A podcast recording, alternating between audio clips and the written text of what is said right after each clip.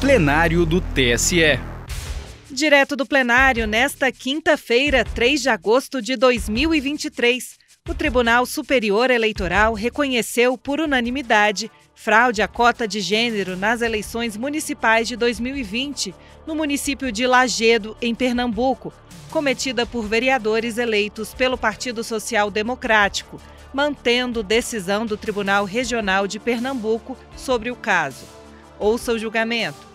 Chamo a julgamento os itens 4 e 5 da pauta também de relatoria do ministro Benedito Gonçalves, agravo interno e agravo em recurso especial eleitoral 0600 469 29 são o agravo interno interposto contra a decisão que indeferiu o pedido de efeito suspensivo a recurso especial e o agravo e de agravo interposto contra a decisão que negou seguimento ao recurso especial, mantendo a procedência da ação de investigação judicial eleitoral ajuizada com fundamento em fraude à cota de gênero. Não haverá sustentação oral por ausência de previsão regimental, mas cumprimento o doutor Renato Ayashi Correia de Oliveira, presente na sala de videoconferência, que é advogado dos agravantes Araceli Raquel Pinheiro de Freitas Teodósio e outros. Passo a palavra ao eminente relator.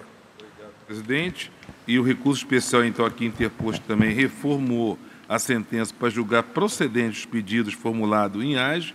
O tema aqui é fraude à cota de gênero e o voto foi disponibilizado para poder simplificar e agilizar o julgamento. Vamos no ponto que interessa para o deslinde da questão essa candidata deixou de se desincompatibilizar de cargo comissionado da administração pública local e não recorreu contra o indeferimento do seu registro, assim como o partido não solicitou que sua candidatura fosse substituída, embora existisse tempo, existisse tempo hábil para esse fim. Além de manifestos interesse em regularizar a falha com vista a obter o registro da candidatura, chama especial atenção a circunstância assentada no arresto regional de que, aspas, a senhora Marília, desde o primeiro dia do período de propaganda eleitoral, vale dizer, dia 27 de setembro de 2020, divulgou nas suas redes sociais que estava apoiando para vereador o candidato Luciano, de sexo masculino, que ocorria o mesmo cargo.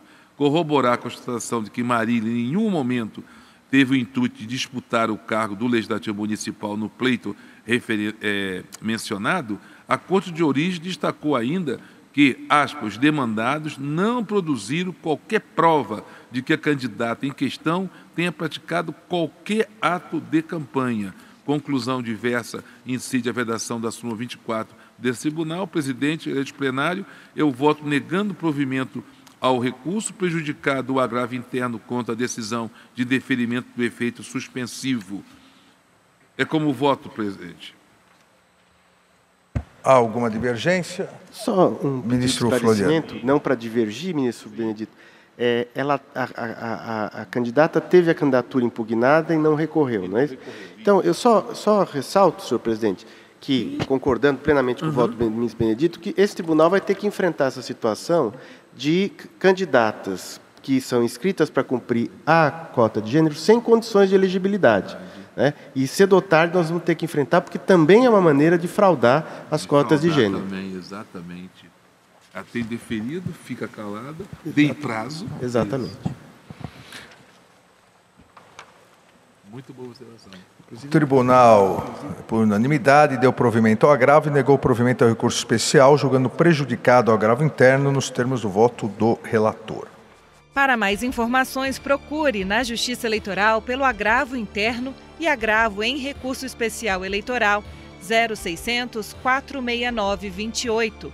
Justiça Eleitoral, a justiça da democracia.